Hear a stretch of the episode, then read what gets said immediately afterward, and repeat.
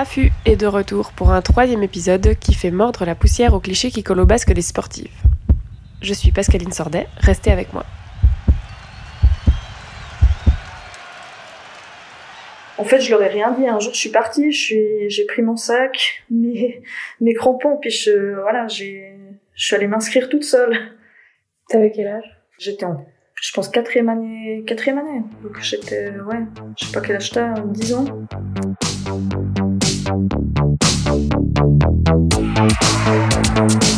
Arraché, non masculin, familier, grand bruit. Éclat scolaire, esclandre.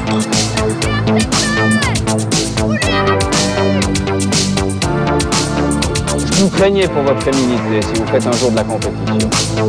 Est-ce que c'est pour égaler, faire aussi bien que ces hommes que vous faites Arraché, rugby. Action d'écarter énergiquement l'adversaire pendant l'attaque.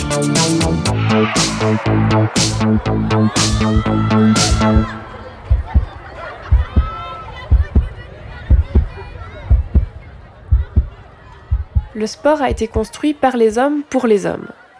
Lorsque les femmes ont été admises petit à petit, c'était d'abord comme amatrices, puis dans les pratiques compétitives dans des catégories bien distinctes de celles des hommes. L'école procède de la même logique. Les femmes ont dû lutter âprement pour accéder à l'éducation. Dès 1830, alors que la Suisse introduit l'école obligatoire pour tous, un enseignement différencié est mis en place. Aux filles, les écoles ménagères, aux garçons, les études supérieures. Presque deux siècles plus tard, on en est un peu revenu et l'école a largement intégré la mixité dans les classes, constatant que non, finalement, les filles et les garçons ne sont pas si différents et qu'ils sont en tout cas capables d'apprendre ensemble. Le sport, par contre, est encore largement binaire, les hommes d'un côté et les femmes de l'autre. Argument principal, les différences physiques. Mais qu'a-t-on à gagner de la mixité? Pour en parler, j'ai rencontré la footballeuse Audrey Ria, qui évolue avec le FC Yverdon féminin depuis 18 ans comme milieu de terrain. Comme beaucoup de petites filles, quand Audrey a commencé à jouer au foot, c'était dans une équipe de garçons. Quand on arrivait avec l'équipe, euh, quand on jouait euh, donc des matchs, euh, bah, au début, tu as souvent le droit à des remarques. Ah, il y a une fille qui est avec eux, enfin voilà, ils rigolaient.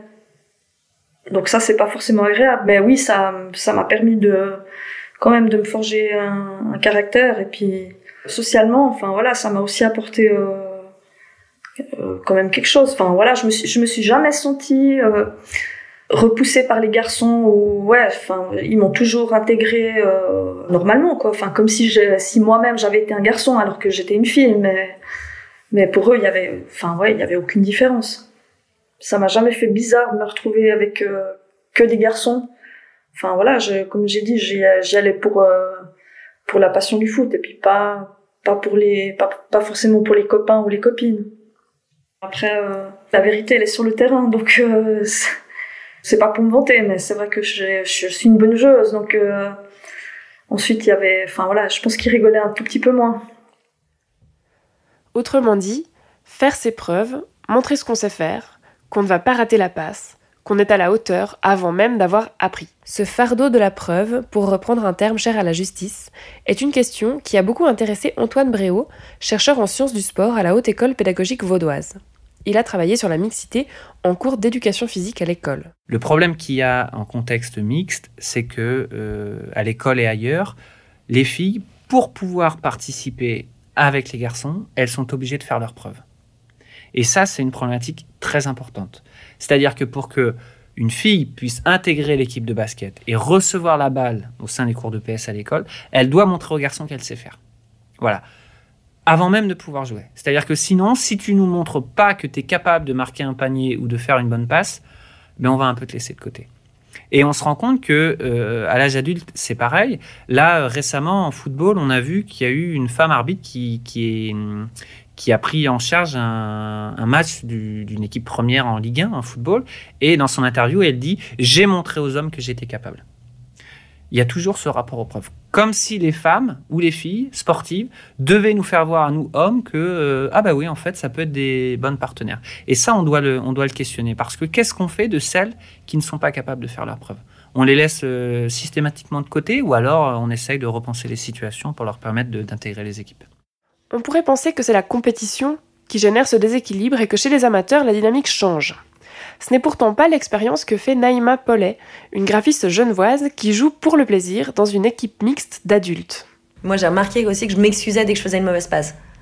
Dès que je fais une mauvaise passe ou si quelqu'un me fait une passe, je suis là, merde, je suis trop désolée. En fait, je me sens trop mal et j'ai l'impression que j'ai cassé le jeu et que je suis nulle et que j'ai beaucoup tendance à me dire que je suis nulle. Et euh, me dire que je suis moins forte qu'eux, que j'y arrive pas trop, euh, des choses comme ça. Mais ouais, je pense que je suis pas mal critique et je me mets pas mal. euh, un peu une pression sur euh, il faut que je joue bien parce que je suis une fille, donc il faut que je prouve que je sais jouer au foot et que je joue bien.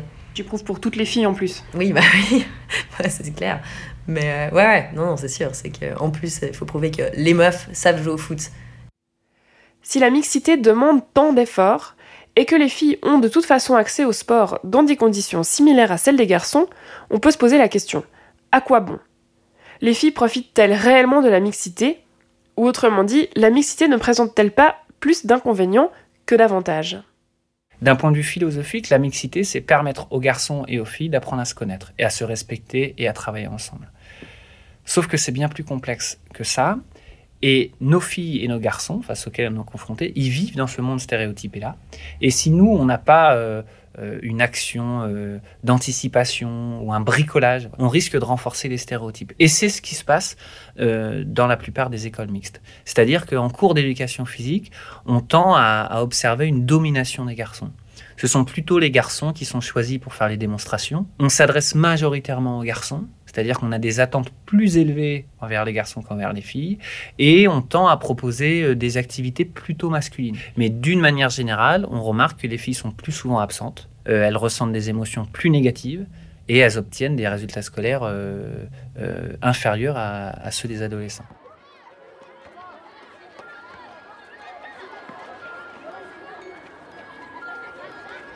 La recherche féministe en éducation a montré que dans un système éducatif mixte, on ne pouvait pas parler d'égalité des chances entre les sexes. Deux tiers des interactions entre le personnel enseignant et les élèves jouent en faveur des garçons. Les contributions de ces derniers sont plus valorisées que celles des filles. Celles-ci reçoivent des félicitations pour leur bon comportement et des blâmes en cas de mauvaise prestation. Mais lorsqu'elles fournissent de bonnes prestations, les enseignants les attribuent à leur caractère appliqué. Chez les garçons, au contraire, les bonnes prestations sont attribuées à leur intelligence et félicitées en conséquence. Ils sont surtout blâmés pour leur mauvaise conduite.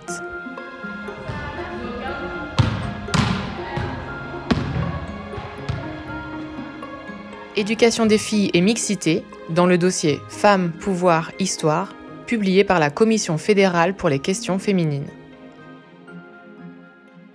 La non-mixité, elle est envisagée par les enseignants comme une stratégie. C'est-à-dire qu'à un moment donné, quand on remarque que euh, la mixité pose plus de problèmes que d'avantages, on fait le choix de passer euh, en contexte non mixte.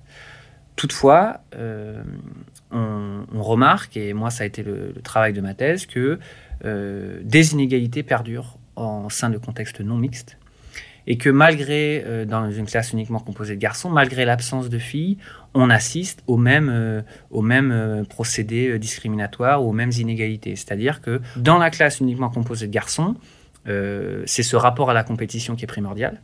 Voilà. Les sportifs contre les autres, les, les compétiteurs pardon, contre les autres. Et à l'inverse, dans la classe de filles, on rentre dans les stéréotypes où la sportive peut être exclue par les autres filles parce que c'est, euh, elle ne correspond pas aux normes qui sont attendues. Dans une classe de filles, hein, dans la classe que j'ai suivie pendant un an, les normes c'était euh, euh, être sportive mais pas trop, ne surtout pas avoir un rapport à la compétition, ne pas vouloir gagner mais venir en EPS pour s'amuser.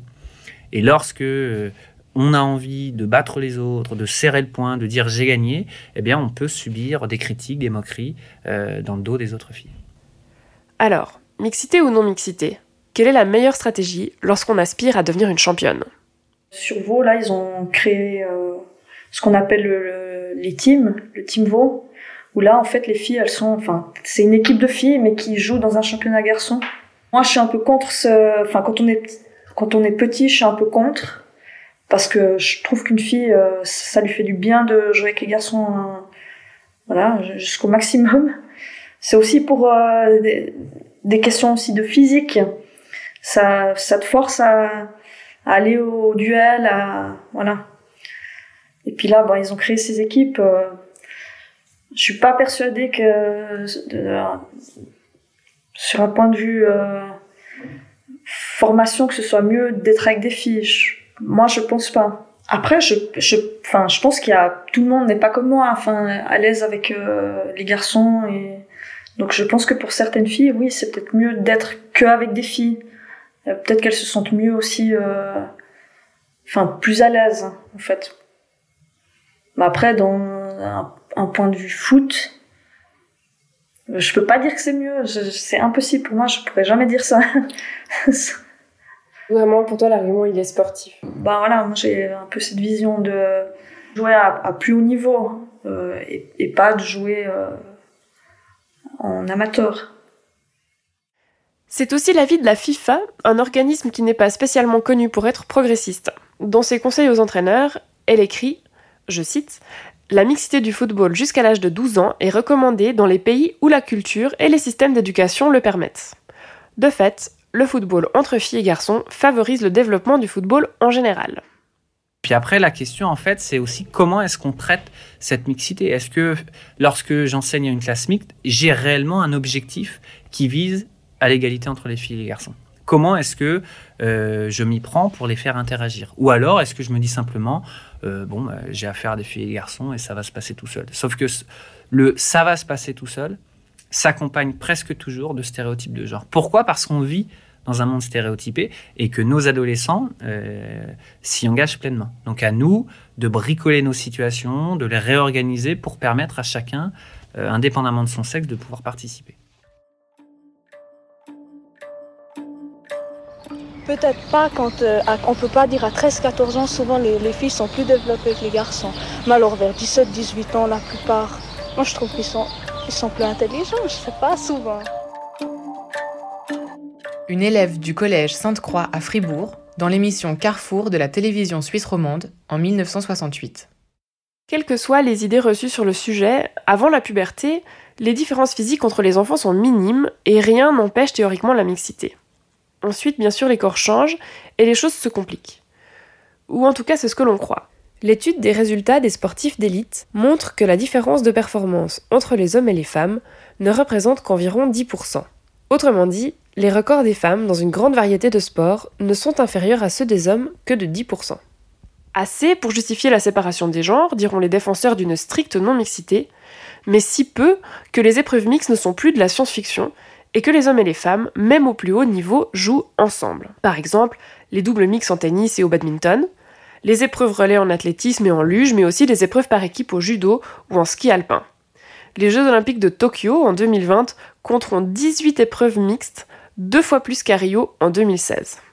À l'heure où la Coupe du Monde féminine de foot s'apprête à lancer son coup d'envoi, peut-on espérer voir un jour une Coupe du Monde mixte?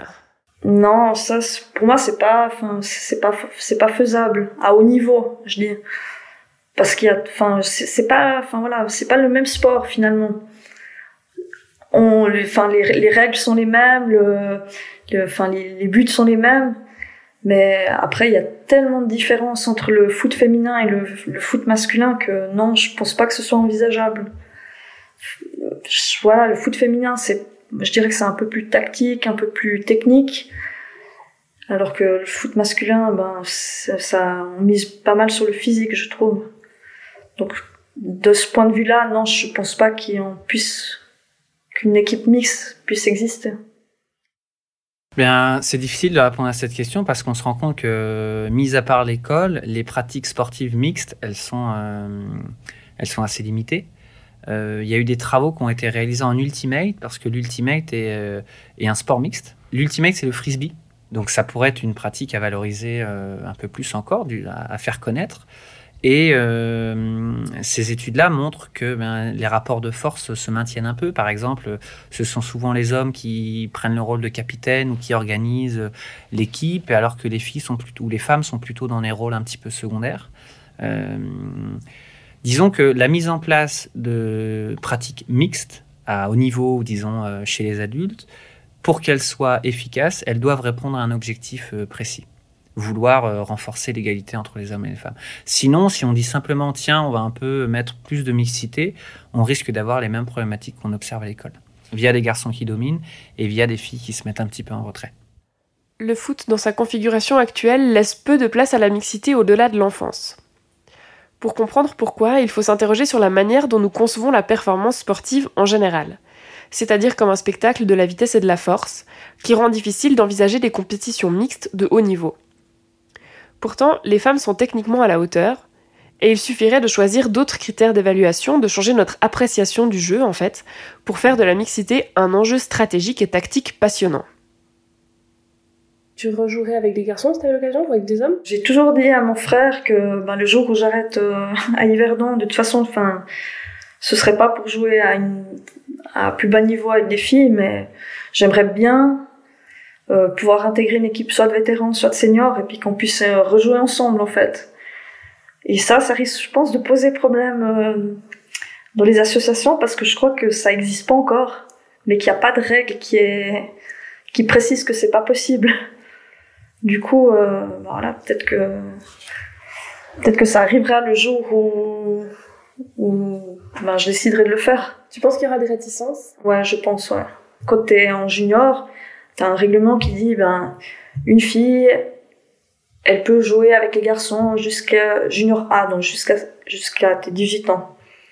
Puis ensuite, tu dois intégrer des équipes de filles. Mais la question, elle s'est jamais posée plus loin. Donc, euh, je pense qu'il y a le règlement, il devrait être de nouveau réadapté. On verra le, le moment venu. Pour le moment, ouais. euh, enfin, j'ai pas vraiment dé- décidé d'arrêter. L'écrasante majorité des joueurs ne le sait pas, mais il est déjà autorisé pour les filles, à partir de leur 28e année, de jouer dans les équipes seniors. Des équipes mixtes sont donc autorisées par l'Association suisse de football. L'âge prend le pas sur le genre, comme chez les enfants. À partir de la puberté, c'est une autre histoire. C'est à ce moment-là qu'Audrey Ria rejoint une équipe de filles, quitte à jouer avec des adultes. En cause, les fameuses différences physiques. Ben, J'aurais pu aller jusqu'à 18 ans, mais après, euh, ouais, entre euh, une, une fille et un garçon, euh, t'as quand même des pas mal de différences physiques. Moi, je pense qu'on peut jouer avec les garçons, en, en tout cas jusqu'à 16 ans. Mais après, ça devient, ça devient quand même difficile. Qu'est-ce qui change? Bah, déjà, euh, un garçon, il court quand même bien plus vite qu'une fille. Puis après, t'as quand même les contacts physiques qui sont, enfin, c'est chez les garçons, c'est quand même plus violent. Alors que, enfin voilà, on n'a pas la même force, clairement. Mais techniquement, les filles sont, peuvent être tout à fait Ah non, alors, euh. ouais, techniquement, il y a, enfin voilà, je pense qu'une fille, elle peut être euh, bien, bien meilleure qu'un garçon, ça c'est clair. Mais ensuite, c'est, ouais, c'est difficile de jouer avec des garçons parce que, euh, voilà, il suffit qu'ils ils poussent une fois la balle et qu'ils qu'il accélère, euh, bah, t'as même peu de chances de le, de le rattraper. Par rapport à ces différences de niveau, oui, on a des différences de, morphologie. Oui, à l'adolescence, elles tendent à s'exprimer de manière un peu plus euh, euh, forte, parce qu'on a nos corps qui changent. Euh, mais après, ce serait une erreur de dire que tous les garçons courent plus vite que les filles, ou, ou inversement, ou que toutes les filles dansent mieux que les garçons. À nous, justement, de prendre en compte peut-être les différences qu'on va avoir dans la classe et de travailler avec, sans pour autant dire que euh, c'est mieux d'être un garçon ou c'est mieux d'être une fille par rapport à ça. Donc, euh, euh, l'une des pistes qui est, régulièrement proposée, c'est d'essayer d'arrêter de penser en relation avec le sexe. Arrêtons de voir c'est un garçon, c'est une fille, mais essayons plutôt de penser c'est un élève qui a des capacités, qui a tel type de capacité? Par exemple, pourquoi est-ce qu'on dit but contre double pour les filles? Souvent on dit ça. Alors les filles, vous n'avez pas encore marqué but contre double. Pourquoi est-ce qu'on pourrait pas tout simplement dire ceux et celles qui n'ont pas encore marqué, maintenant on veut valoriser vos actions? Parce que euh, on peut avoir des filles très compétitives et très fortes dans des disciplines ou à l'inverse des garçons qui se sentent pas à l'aise. Voilà, essayons de supprimer ce rapport à la variable sexe pour voir nos élèves dans, dans un plus grand ensemble. L'éducation physique, c'est intéressant parce que elle permet vraiment d'avoir un regard très précis sur les enjeux reliés à la question du genre, mais euh, des travaux ont montré que en cours de mathématiques, par exemple, il y avait ces mêmes euh, problématiques-là, euh, via notamment les attentes des enseignants et des enseignantes. On se rend compte que euh, de manière plus ou moins naturelle, hein, c'est discutable hein, bien sûr ce terme, on s'attend à ce que les garçons soient plus performants en mathématiques, alors que les filles, entre guillemets, font ce qu'elles peuvent. Et les feedbacks qu'on va donner aux élèves ben, peuvent plus ou moins correspondre à ces attentes-là. Donc, euh, euh, on participe à la fabrication finalement de- d'identités masculines ou féminines via nos attentes. Naïma Paulel a expérimenté dès la sortie de l'enfance. Moi, c'est pas trop en termes de physique, mais plutôt en termes de rôle. En fait, où tout d'un coup, ben, vers euh, 13-14 ans, on commence à te dire que tu commences à ressembler à une petite femme. Et puis du coup, ben, en fait, tu dois t'assigner à ça. C'est-à-dire, euh, ben oui, te balader en short euh, de foot, euh, non, parce qu'il faut que tu sois un peu féminine. Et puis, euh, enfin, c'est plus, c'est ça, c'est plus en termes de rôle où tout d'un coup, on va te demander d'être euh, plus douce, plus tranquille. euh, Il faut être jolie, c'est ça aussi. Donc, jouer au foot, euh, ben non, t'es tout rouge, t'as tes cheveux en queue de cheval serrés parce que c'est plus simple comme ça. Puis, t'as des habits qui sont pas saillants et mignons. et du coup, c'était plus, je pense, en termes de ça. Où tout d'un coup, en fait, ouais, avant mon corps, il me servait à genre euh, monter aux arbres et courir hyper vite. Puis tout d'un coup, c'était non. Bah maintenant, en fait, ton corps, il doit être un peu caché dans certaines circonstances, il doit être mis en valeur dans d'autres. Et c'était plus en termes de ça, je pense. Un étudiant du collège Saint-Michel dans l'émission Carrefour en 1968. Je crois que le, considérer une fille comme une copine peut, peut se faire jusqu'à l'âge de 12-13 ans. Euh, mais après, je crois qu'il doit y avoir une certaine coupure jusqu'à l'âge de 18 ou 19 ans pour retrouver la jeune fille sur un autre plan, comme je l'ai dit tout à l'heure, pas sur un plan scolaire, mais justement sur le plan de la femme. Il y a genre deux semaines, c'est-à-dire qu'on jouait et j'ai un de mes potes qui m'a vraiment genre attrapé le sein et il- était mais terrorisé, il était là merde, je suis trop désolée, pardon, excuse-moi et tout. Puis j'étais là, mec, enfin c'est rien, tu vois. Et il y avait tout, de suite ce truc où tout d'un coup, parce qu'il aurait fait exactement la même chose à un de ses potes mecs, il aurait bah, pas eu de problème en fait. Mais là, ce truc où tout d'un coup, moi, il m'a touché un sein, bah en fait c'était ok, c'est un sein, donc c'est sexuel, donc je viens de toucher ton sein alors que j'avais pas le droit. Puis il y a aussi ce truc où il y a. Bah, j'ai eu aussi des personnes que je connaissais pas avec qui j'ai commencé à jouer, donc des gars, et qui au début sont dans un truc un peu soit de drague ou de trucs comme ça, qui changent aussi un peu les rapports en fait. T'es pas seulement un adversaire ou un co-joueur, mais joueuse, mais euh, tu deviens tout d'un coup quelqu'un où on va être un peu chou avec toi, on va un peu te parler différemment, etc. Et c'est qu'en fait, même si toi tu te dis non, mais en fait on joue au foot et on est juste des joueurs, joueuses de foot, bah eux ils vont te voir un peu différemment aussi. Réfléchir à la mixité, c'est forcément réfléchir à ce qui rapproche et à ce qui différencie les filles et les garçons. Plutôt que de considérer ce qu'ils sont, on peut considérer ce qu'ils font, c'est-à-dire la performativité du genre, la manière dont on agit son genre. Dans le domaine du sport, bah, ça renvoie à nos comportements sportifs, avec des comportements qui sont censés être plutôt masculins ou plutôt féminins. Euh, par exemple, dans le football, euh, on a remarqué que euh, s'investir à fond, cracher, devenir rouge, transpirer, c'est plutôt des comportements masculins.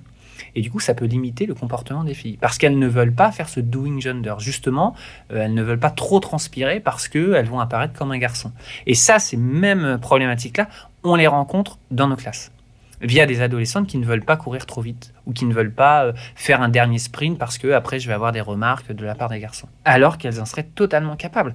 Euh, C'est-à-dire que euh, il y a ce, cette contrainte du regard des garçons. J'ai peur de subir des moqueries.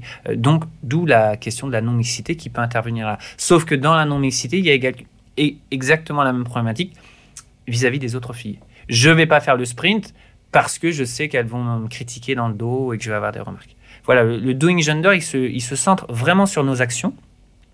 Et la question qu'on peut se poser, c'est comment je participe à faire le genre? Finalement, dans la manière de m'habiller. Bon, forcément, d'un point de vue féminin, euh, ça renvoie euh, à se maquiller, euh, s'épiler. Voilà, ça, c'est typiquement des caractéristiques plutôt féminines, mais on pourrait aussi se poser la question est-ce qu'un un, homme qui s'épile, ben, finalement, est-ce qu'il fait le genre? Oui, euh, quelle- face à quelles contraintes il est. Donc voilà, moi, j'ai essayé vraiment de me concentrer sur, sur ces actions.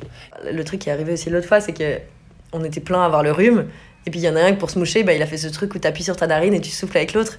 Puis moi, je fais Ah, j'ai pas de mouchoir et tout. Puis il me dit Ah, mais t'as qu'à faire ça. Puis je suis là je peux pas du tout faire ça. Et puis là, j'avais ce truc où même moi, j'avais un blocage par rapport à ce truc de genre Ben non, c'est un peu sale, c'est un peu masculin. Et puis du coup, comment on va se dire Enfin, on va se dire que je suis pas féminine. Puis après, j'étais là Mais qu'est-ce que je m'en fous en fait? Et il y a aussi ces trucs, enfin, il y a beaucoup, beaucoup de trucs genrés qui se reproduisent dans le foot et qui sont intéressants en fait, je trouve, à, ouais, à étudier. On va être tous plus ou moins d'accord pour dire euh, la mixité c'est bien, euh, ça permet l'égalité entre les filles et les garçons. Oui, mais concrètement, comment est-ce qu'on met ça en place? Comment est-ce qu'on réussit à rendre nos actions non pas stéréotypées, mais plutôt des actions libres et des qualités qui veulent être avant tout humaines et non pas des qualités qui doivent être masculines ou féminines? Un exemple, un truc que toi tu as, mis en place pour euh, essayer de justement de, défaire le genre de tes actions ou des consignes que tu peux donner en cours Valoriser euh, la démonstration euh, pour tous les élèves. C'est-à-dire que c'est pas toujours le même élève qui fait la démonstration, et c'est le plus souvent un garçon, le garçon sportif de la classe, mais n'en prendre autant de garçons que de filles et euh, euh, travailler sur cette démonstration, qu'elle soit réussie, pas réussie, peu importe, mais mettre en avant tous les élèves. Envisager un partage de rôle dans les équipes. Si on ne bricole pas ces situations-là, qu'est-ce qui se passe? Les garçons vont prendre le rôle d'attaquant et les filles vont en défense ou pire, elles deviennent gardiennes de but. Ça, c'est la pire expérience euh, qui peut être relevée chez les filles. Eh bien, on mixte ces rôles. À un moment donné, on doit aussi pouvoir permettre aux filles d'être des championnes et de marquer des buts et d'être valorisées. Et aux garçons d'occuper des tâches plus défensives et, de, mixer ces, ces différentes situations. Les expériences que les individus vont faire sur un terrain de sport, qu'ils soient scolaires, récréatifs, amateurs, que ce soit un terrain pour adultes, pour enfants ou pour adolescents, toutes ces expériences participent de la construction du genre, de l'idée qu'ils et elles vont se faire, de leurs valeurs et de leur rôle dans la société. Malgré les manques de la mixité, sa faiblesse pour lutter contre les stéréotypes, elle permet au moins à chacun d'ouvrir le champ des possibles. Le foot, aussi pour moi, c'est aussi un rôle social. Du coup, qu'il n'y ait pas de différence entre les filles et les garçons, euh, je trouve ça normal parce que ben voilà c'est ce que c'est ce qu'on aimerait dans la dans la société puis ben voilà moi mes parents ils m'ont ils m'ont éduqué comme ça euh. enfin il n'y a pas de différence entre une fille et un garçon c'est-à-dire mon père euh, il fait à manger il fait les courses il fait le ménage pour ça je trouve que c'est bien qu'il y ait de la mixité en fait euh, dans le foot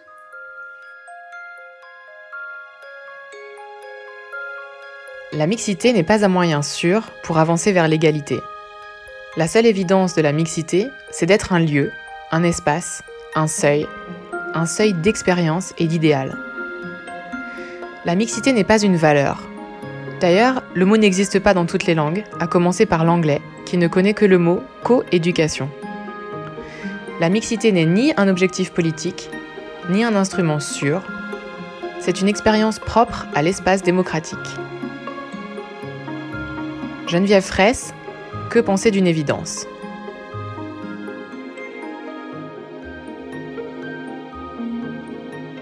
La mixité, c'est une organisation, euh, une expérience, une manière de travailler. En aucun cas, elle ne suffit à, permettre des, conditions égalitaires ou de faire émerger euh, des égalités entre les hommes et les femmes.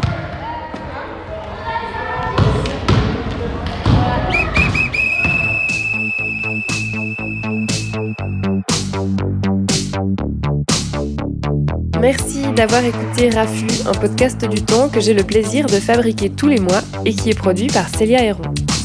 C'est elle aussi qui prête sa voix aux lectures de cet épisode.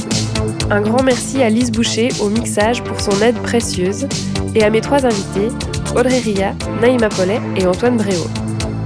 N'hésitez pas à vous abonner à Rafu sur votre plateforme de podcast préférée et surtout à en parler autour de vous.